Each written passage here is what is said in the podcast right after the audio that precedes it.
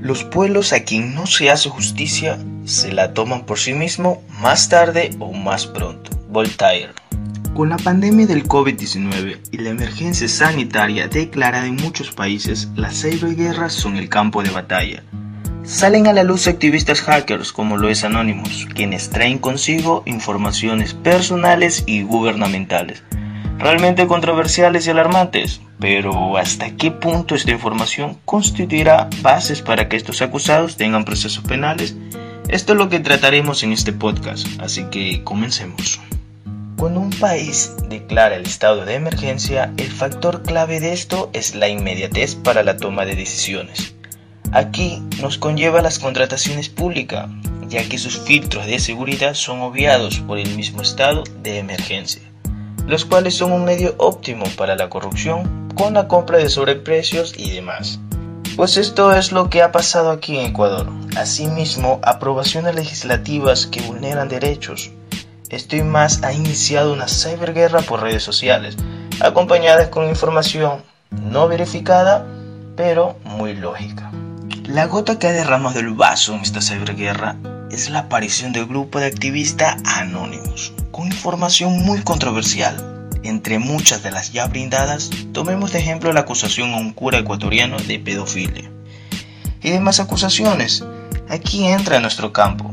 Esta información dada por este grupo constituirá prueba suficiente para procesar penalmente a este ciudadano? Pues entendamos lo de la siguiente manera. Cada país tiene consigo su poder punitivo o poder de castigar con reglas y principios a seguir. En el Estado ecuatoriano un principio y garantía fundamental es lo siguiente. Toda prueba obtenida en contra de lo que establece la Constitución es declarada nula.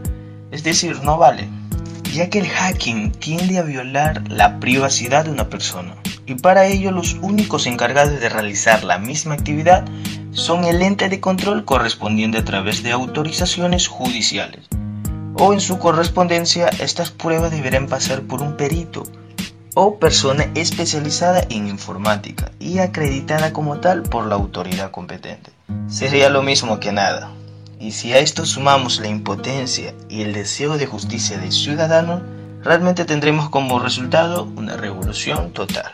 A diferencia de otros países, ya que su sistema punitivo en acreditación de pruebas es más flexible y más dinámico.